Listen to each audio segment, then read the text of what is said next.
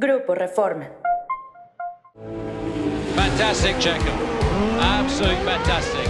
Wicked. Wicked job. Wicked job. Ah, nice job, guys. Halfway down the grid, you'll see number one forward.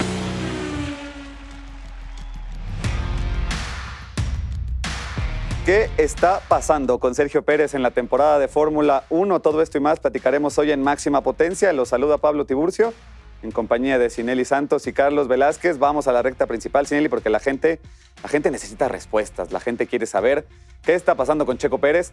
Otra vez un mal resultado, otra vez en el Gran Premio de Canadá. Se queda muy lejos del podio, ya ni siquiera rozando el podio y ahora viene un resto de temporada que no pinta nada bien para el piloto. Ni siquiera nosotros tenemos respuesta a lo que está pasando. Pero creo que algo sí es como muy claro y que la gente debe de entender es que el rendimiento no está ahí en el RB19. O sea, al final, cuando Checo se pone esa meta de pelearle al tú por tú por, con Verstappen por ese título 2023, es cuando empieza a bajar su rendimiento, cuando empieza a tener esos tres errores consecutivos en las calificaciones en lo que es Mónaco, España y Canadá, y anteriormente ya había tenido uno en Australia. Pero todo esto viene a raíz de que él intenta de alguna manera igualar el ritmo de su compañero, igualar el nivel que tiene Verstappen, algo que es prácticamente imposible porque Verstappen se formó con Red Bull. Él es, está, ¿Es el monoplaza o es el piloto entonces? Son, es una combinación de todo. Yo siempre le he dicho que mucho tiene que ver la habilidad del piloto con las prestaciones que te da el monoplaza. En este caso sí la dirección del monoplaza ya se había dicho que iba a ir en dirección al estilo de manejo de Verstappen, algo que ha intentado replicar Checo Pérez y es ahí donde no le da. O sea, al final él tiene un estilo de manejo que ha venido desarrollando desde hace 13 años, pero ahora en este momento ni se compagina con el auto, ni tampoco él empieza a sacar esas habilidades que tenía, porque al final ya ni siquiera esa administración de neumáticos le sirve para nada. Carlos, Entonces lo, se queda. Lo, lo técnico, lo táctico, lo psicológico, lo, lo no, no, sé, no sé qué aspecto ves tú que, está involucrado en lo que está pasando con Checo Pérez, que termina, insisto, rezagado en el Gran Premio de Canadá y otra vez Max Verstappen se lleva la victoria.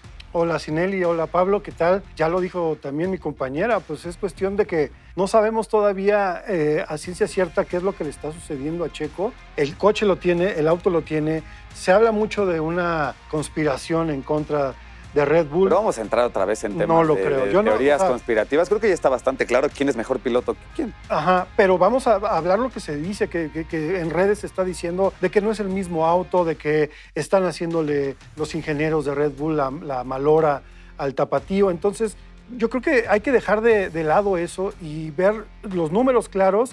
Max está en otro nivel totalmente con todos, no nada más con, con Checo Pérez, está a nivel superior, lo dice Lewis Hamilton, lo dice Fernando Alonso, y quizás siento yo que el, el error a lo mejor o la imprecisión de, empe- de empezar el año en las primeras dos, tres carreras de Checo fue aventurarse a decir, voy a ser campeón y le voy a dar la pelea a O Max. sea, tendría que haber sido más mesurado, dices. A lo mejor yo siento que... Declaraciones. A a lo mejor siento yo que tanto nosotros los medios como, como, como él mismo se, se infló una, un- un- Una burbuja. Una burbuja él mismo diciendo, pues sí puedo, sí voy a poder, pero estamos viendo que no, que ni siquiera con el mismo, con el mismo auto, con la misma este, potencia, no, lo es- no le está dando. Y con la misma forma de manejar con los neumáticos, eh, no, no, no está pudiendo Checo. Se desinfló esa burbuja, Sinelli, y eh, mucha gente, como dice Carlos, tiene esta idea, ¿no? De que los monoplazas son muy distintos y tal. Digamos que si juguemos a eso, juguemos a que sí son distintos.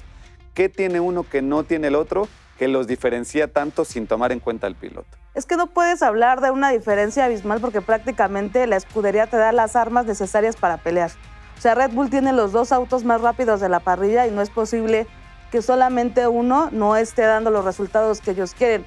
Es la situación que pasaba con Valtteri Bottas y Luis Hamilton. Al final, ambos tenían el auto, ambos tenían capacidades para ser campeones. ¿Y qué pasaba? La velocidad de, de Hamilton era la que se imponía sobre Bottas y aquí pasa lo mismo, ¿no? La Pero- velocidad de Verstappen y también sus habilidades sigue empezando más, pero Ahí veías a Botas en segundo, tercero, cuarto. Siempre terminaba completo. todo el segundo. tiempo. Ya, Todo ya estamos tiempo. viendo a Checo ni siquiera poder. muy pelearle. relegado, muy relegado. O sea, Ferrari- Carlos Sainz, Charles Leclerc, Lewis Hamilton, Fernando Alonso, todos terminan por encima del mexicano, teniendo, como dice Sinelli Carlos, el otro que se supone que es el segundo mejor carro, digamos, de toda la Fórmula 1. Entonces, ¿qué está pasando? ¿Es él? Yo lo veo muy desconfiado realmente después de lo que sucedió en Mónaco. O sea, él, él venía preparado para tener un buen eh, Gran Premio de Mónaco, le sucedió lo que le sucedió en la calificación y a partir de ahí, ¡pum!, vámonos para abajo, no se siente en confianza, no, no agarre el ritmo que debe tener el RB19 por sí solo.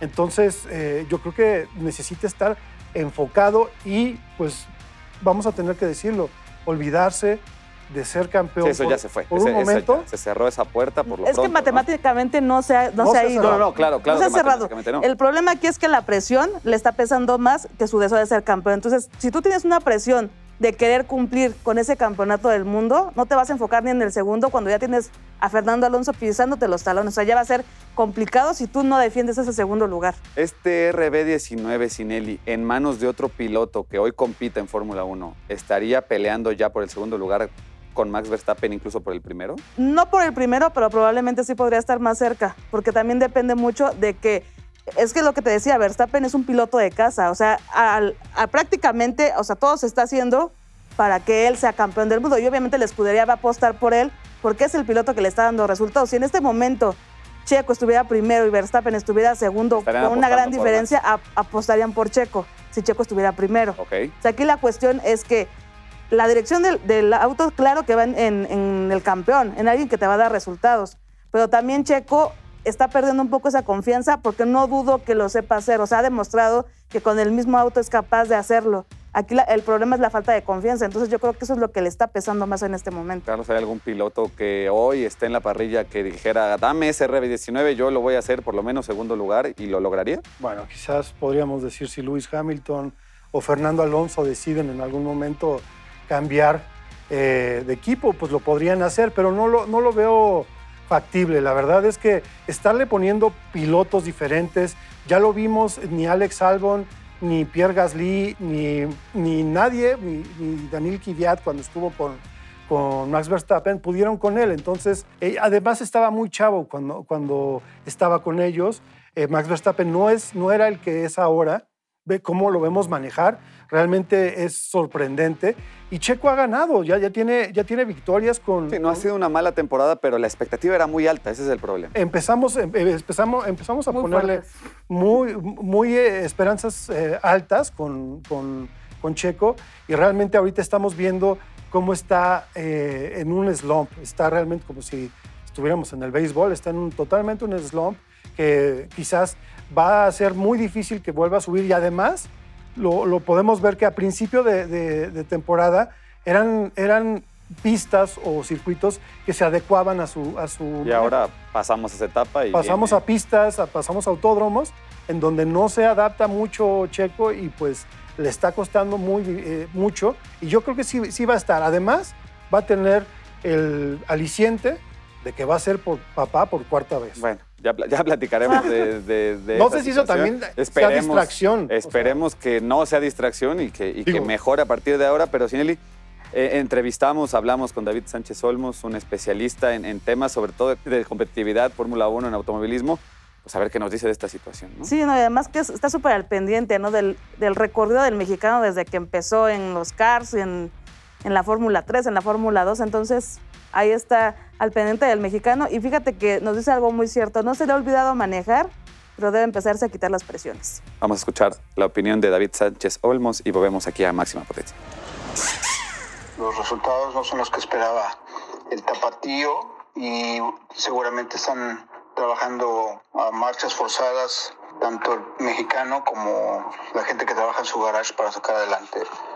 A Checo no se le ha olvidado manejar, pero sí creo que no existe una confianza en el auto. A partir de Miami ha sido difícil para, para Checo encontrarse con el RB19 ya desde hace algunas semanas tanto Helmut Marco como Horner han mencionado que el RB19 está funcionando mejor al, al estilo de manejo de Max Verstappen y esto, como lo vimos en temporadas pasadas, le afecta a Checo. Ahora como están las cosas, si ese consejo, por supuesto que no será bien visto para un piloto que está buscando ser campeón del mundo, porque el objetivo de ellos, eh, la mentalidad que tienen ellos es buscar ser campeón del mundo a costa de todo. A Chico en este instante, eh, primero, estoy seguro que lo que él piensa es encontrar la confianza en el auto para volver a obtener los resultados que tuvo en las primeras fechas. Hay un cambio grande en cuanto al checo de, la, de principios de temporada con el actual y eso me parece que es más, va más en el rendimiento del auto que con el propio piloto. Eh, no hay cierta eh, unión entre las tres cosas. La escudería sigue trabajando bien. O sea, a ver, los pit stops. El pit stop de, de Checo ayer en Canadá fue el más rápido de, del Gran Premio. Hace dos grandes premios también eh, con el auto de Checo tuvieron el, el mejor pit stop. El equipo sigue funcionando si acaso en el aspecto de ingeniería llama mucho la atención lo que pasó en la calificación del sábado, cuando eh, Hugh Beard, su ingeniero en jefe, eh, lo metió cuando venía realizando vueltas rápidas, que podría haberlo metido a los 10 primeros y con ello pasaba a la Q3 pero la situación de la pista, como el mismo Checo lo, lo comentó, eh, se tardaron en meterlo y con ello perdieron la oportunidad. Sin embargo, existe cierta falta de comunicación en algunos momentos importantes.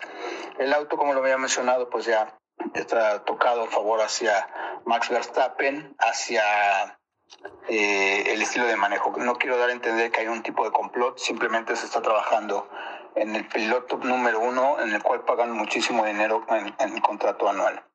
Checo no va a decir que se va a despedir del título, porque igual como le han pasado cosas a Checo, le pueden pasar cosas a Max. Yo no creo que exista posibilidades actualmente de que Checo sea campeón, campeón del mundo, a menos que Max Verstappen tenga problemas, pero luce difícil. Siempre están, las posibilidades matemáticas existen y yo creo que Checo va a seguir Falta de confianza, probablemente.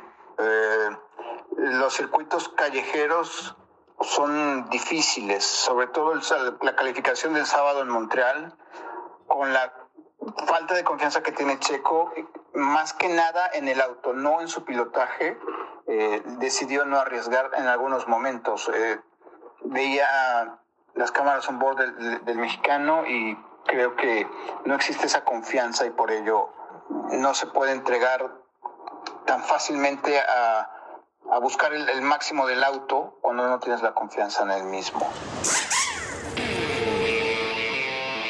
Volvemos aquí a máxima potencia con la zona de curvas. Sin él y Carlos, hay que hablar también de los equipos que están en un resurgimiento, renaciendo en la temporada.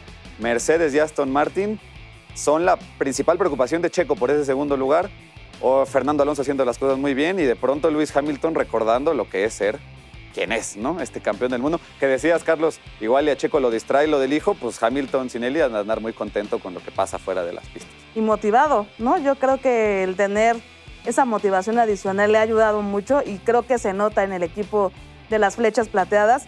Y sí creo que al final Canadá no se adaptó también al, al Mercedes como sí lo, lo hizo en España y creo que aquí ocupa una oportunidad muy, muy buena Aston Martin para meterse en ese segundo lugar y sacarle esa ventaja a Mercedes.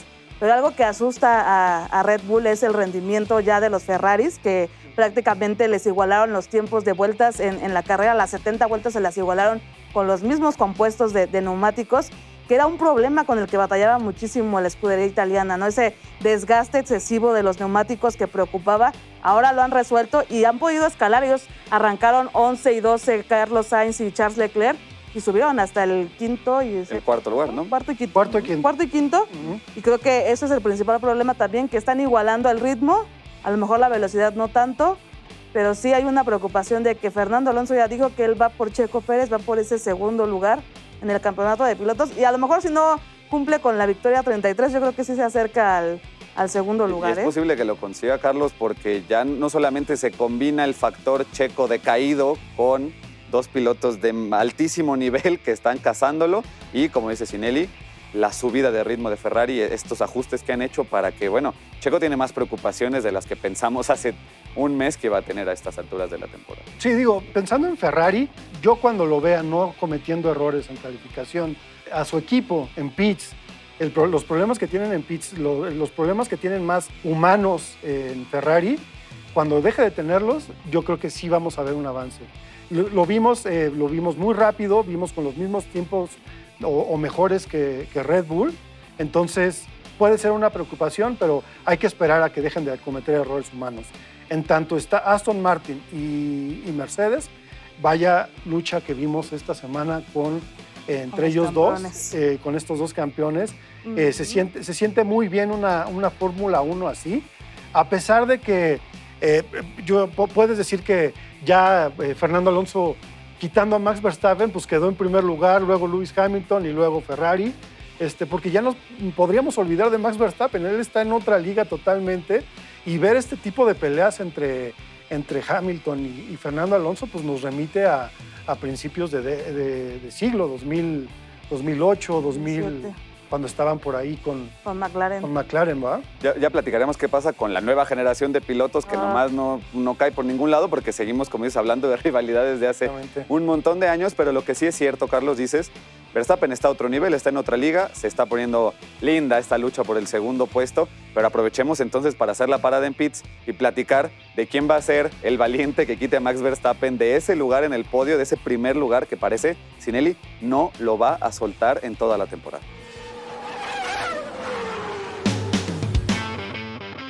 No, por ahora no. O sea, olvidémonos de que alguien va a ser capaz de plantarle cara a Verstappen. Probablemente Alonso, si tuviera un auto un poco más veloz, lo haría. Y creo que sería una, una lucha bastante, bastante linda de dos bicampeones ya. Pero creo que Verstappen no, o sea, no hay quien lo detenga. No solamente es bueno en calificación, es bueno en carrera, es bueno administrando, es bueno tomando decisiones, es bueno bromeando, es bueno hasta cuando atropella a un pájaro y se le queda atorado en el Es lo que te iba a monoplaza. comentar, ni siquiera la naturaleza lo puede. No, no, no. Además es impresionante que le da el centenario de victorias a Red Bull en Canadá. Él suma su victoria número 41 empatando a Ayrton Senna y que además Senna consiguió su primera carrera, su primera victoria, perdón, a los 25 años. Los 25 años que tiene actualmente Verstappen. O sea, imagínate cuántas victorias no va a sumar, que tiene a Luis Hamilton hasta adelante con 103 victorias, pero esas victorias se van a ir volando y lo, seguramente lo va a alcanzar. Y otra cosa, o sea, que, que está marcando ahorita el ritmo es que Red Bull ya lleva 8 victorias al hilo. Decías bien, primer lugar es de Hamilton con 103 victorias, luego Michael Schumacher 91, Vettel con 53 y el siguiente récord, Carlos, que Alain persigue Prost. ahora es el de Alain Prost, 51 victorias que son más que posibles en esta temporada 2023 y sigue con el ritmo que tiene Max Verstappen. Yo creo que sí, en 2023 vamos a ver caer ese, ese récord. Siento que Max no se da cuenta eh, todavía el nivel que está manejando. O sea, yo me acuerdo cuando Lewis Hamilton logró rebasar a Ayrton Senna, que era su ídolo totalmente, este, lloró y, y le hizo un homenaje a Ayrton Senna. Ahorita como que pasó muy, muy desapercibido Desapercibido. el, el- quizás a lo mejor cuando lo logre rebasar, ya diga, sí, ya estoy en, este, en otro nivel. A lo mejor no se da cuenta Max Verstappen de, lo, lo- lo que está haciendo a los 25 años. Ya todavía le quedan otros por lo menos 10, 15, 15 años manejando y a lo mejor se aburra en, cuando llegue, llegue a, los, a, a las 100 victorias y diga, ya, esto ya no es para mí, ya voy a hacer otra cosa. Pero digo, hay que estar, ya lo he dicho en otros eh, episodios de Máxima Potencia, hay que estar disfrutando la era de Max Verstappen que nos, nos está tocando. Lástima que nos tocó junto con un mexicano peleándole de tú a tú, se supone. Sí, quizás si, si quitáramos ese factor, si lo quitáramos de la ecuación, pues ya disfrutaríamos de Max y, pensaríamos en qué pasa con Sí. ese segundo lugar, ¿no? Pero ver ahí al tapatío y lo que decías, Carlos, esta burbuja que se hizo desde el inicio de la temporada, nos tiene hoy pensando y algunos hasta deseando, ay, que ojalá que le vaya mal a Max Esperemos que Verstappen". él, que él la vuelva a inflar, que, que con triunfos, con confianza, que agarre, que agarre otra vez la confianza que traía en las primeras tres carreras de la temporada. Esperemos que, que la vuelva a inflar él mismo y que nos vuelva a dar esos ánimos de, de que todavía se puede, de que sí se puede, que never give up y ahí va a estar todavía Checo en los primeros lugares. Seguramente Sinelli llegará a ese récord de Alain Prost y luego seguirá sumando y lo que dices, pues si superar esas 100 victorias dependerá solamente de él y de su estado anímico, digamos, y de sus ganas de seguir. Pero ¿qué otros factores influyen ahorita en que Max domine de esta forma la Fórmula 1? El equipo. O sea, al final Red Bull fue quien mejor adaptó las nuevas reglamentaciones del 2022. Fue el equipo que constantemente está desarrollando su monoplaza, el que se adelanta en el trabajo también del auto del siguiente año. Y al final, o sea, es, cierto lo que dice Helmut Marko, ¿no? Este asesor de la escudería austríaca. No es posible que dos ancianos que juntan 80 años entre ellos sean los únicos que le puedan dar pelea. Al final, los novatos que, que están compitiendo este año, Leclerc, pues olvidado, ¿no? Por los suelos. Sainz, ni se diga que a Sainz, aunque le digan que no ataque, él jamás va a atacar porque siempre está como en ese estado de, de, De pues, de esperar, no, de no, no querer. querer eh, cometer errores, ya está ciscado, se podría decir. Sí, y creo que al final, o sea, se ha complementado todo para que Red Bull vuelva a ser ese equipo exitoso que fue en el 2010 al 2013 con Sebastian Vettel. Y está, está bastante bueno las comparaciones que hace Christian Horner, ¿no? De también el, el jefe del equipo en decir que los dos son buenos, pero al final Verstappen es un talento más puro, ¿no? Al final Vettel se apagó un poco cuando se va a Ferrari, pero Verstappen creo que en lugar de apagarse se enciende más y, y me parece que ni siquiera estamos viendo el nivel más alto de- del, del neerlandés, perdón. O sea, creo que le falta todavía algo más para ser todavía más grande de lo que fue en su momento Hamilton y lo que fue Alonso. Y es que para eso yo siento que le hace falta una rivalidad. O sea, a Lewis Hamilton lo vimos en su máximo apogeo también, cuando tenía Nico Rosberg ahí en- al lado de él. Eh, eh, Valtteri Bottas no fue su, el rival que deseaba, pero pues lo vimos ahí. Fernando Alonso cuando tuvo de rival a Lewis Hamilton también, entonces, o a Michael Schumacher también lo tuvo. ¿Y no parecía que Fernando Checo Alonso. podía hacer eso para Verstappen o Pues nos es- volamos demasiado? Al principio sí, que- pero nosotros tuvimos la culpa. Perdónanos, Checo, por haberte inflado de más. No, de verdad, porque creo que al final nosotros cometimos el error de ponerle esa presión adicional. Si le hubiera seguido disfrutando las carreras, hoy sería una amenaza para Verstappen. Lamentablemente, pues lo inflamos más. Y hoy lo está sufriendo. Aprovechemos, hablando de pilotos que sufren y pilotos mexicanos que estaban sufriendo, vámonos a la zona de DRS. Carlos, a Patricio Ward, después de semanas de malos resultados, de, resultados adversos, de situaciones muy complicadas en la IndyCar, en Road America vuelve a subirse al podio.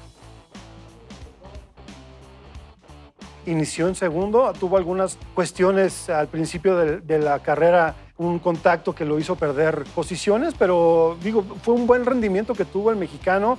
Otra vez lo que, lo que decimos en indicar es estar constante en la pelea, arriba, sumar, arriba, sumar. sumar, sumar. Tú sumas cuando, cuando- en cualquier carrera que, que entres, pero sumar mucho más. Y eso le ayudó ahorita a subir un peldaño y puede ser peldaño a peldaño volver a, a los primeros sitios que ahorita los está ocupando Alex Palou, que está siendo eh, merodeado por Red Bull para, para estar con ellos, ¿o no, Simón? Pare- No, parece más perdón, bien, lo mismo, ¿no? Como que va a están post- bueno, ahí este, postulando para hacer el, el reemplazo de, de Checo Pérez. Dicen que es un piloto muy bueno. Y sí, o sea, no, no me queda duda que es un piloto muy bueno, pero hay una gran diferencia en, en competencia en la IndyCar con la Fórmula 1. Además, me parece que Palud tiene todavía más que aportar a- al serial estadounidense. Y además, si vamos a, a darle la oportunidad a otros pilotos de la IndyCar, pues también está Pues, está Pato, Pato, ¿no? O pues, sea, Pato también es muy bueno, ya hizo también sus pruebas con McLaren. Entonces, yo creo que si vamos a volver a ver, pues veamos a otro mexicano, porque vamos a elegir a un español. Entonces creo que si alguien tiene que ocupar el lugar de un mexicano, pues que sea un tricolor. Ota, esperemos que se le dé esa oportunidad a Patricio Guarda eventualmente. Ya vemos la bandera cuadros de este programa y para ello es momento de que le platiquemos a la gente que se despistó, que no sabe cómo quedó, tanto el campeonato de pilotos de la Fórmula 1 como el campeonato de constructores. ¿Tú, Sineli? ¿Sí? Sí. el de pilotos. ¿Empezamos contigo? No, Verstappen en la punta, No me digas. como un iceberg, así. Cuéntame más. Ciento- Qué difícil. Dime algo que no 195 puntos, 195 puntos. ya con la victoria en Montreal, victoria sobradísima. Bueno, ya no tanto, ¿no? Porque de los 27 segundos que le venía recortando a Aston Martin, ahora ya, ya fueron 7, ¿no? Menos. Ah, bueno. Bueno, menos. Sí, sí, le va a en un campeonato de 65 carreras y en una de esas sí se logra que alguien se le acerque, Sí, ¿no? no, ya. Porque a estas alturas se ve muy difícil. Segundo lugar, Sergio Pérez con 126, pero aguas, que se viene tema, Fernando. Alonso. Ahí está el tema. Fernando Alonso, tercer lugar, con 117 a 9 puntos, que si no suma eh, podio en esta siguiente carrera, lo puede alcanzar. O sea, tiene que quedar adelante de Fernando Y para hasta evitarlo. también. Sigue Luis Hamilton con 102, Carlos Sainz con 68, Russell con 65, Leclerc con 54, Stroll con 37, Ocon con 29 y Gasly con 15, el top 10. Hablaba Sinelli de la próxima carrera. Recordad a la gente, tenemos fin de semana tranquilo, eh, digamos, porque tenemos que esperar hasta el 30 de julio eh, de junio, perdón, para el Gran Premio de Austria. Carlos, campeonato de constructores. El de constructores, pues también está dominado plenamente por Red Bull con 321 puntos. Mercedes le sigue con 167. Ya dejó atrás a Aston Martin con 154. Ferrari 122. Alpine eh, 44. McLaren 17. Alfa Romeo 9.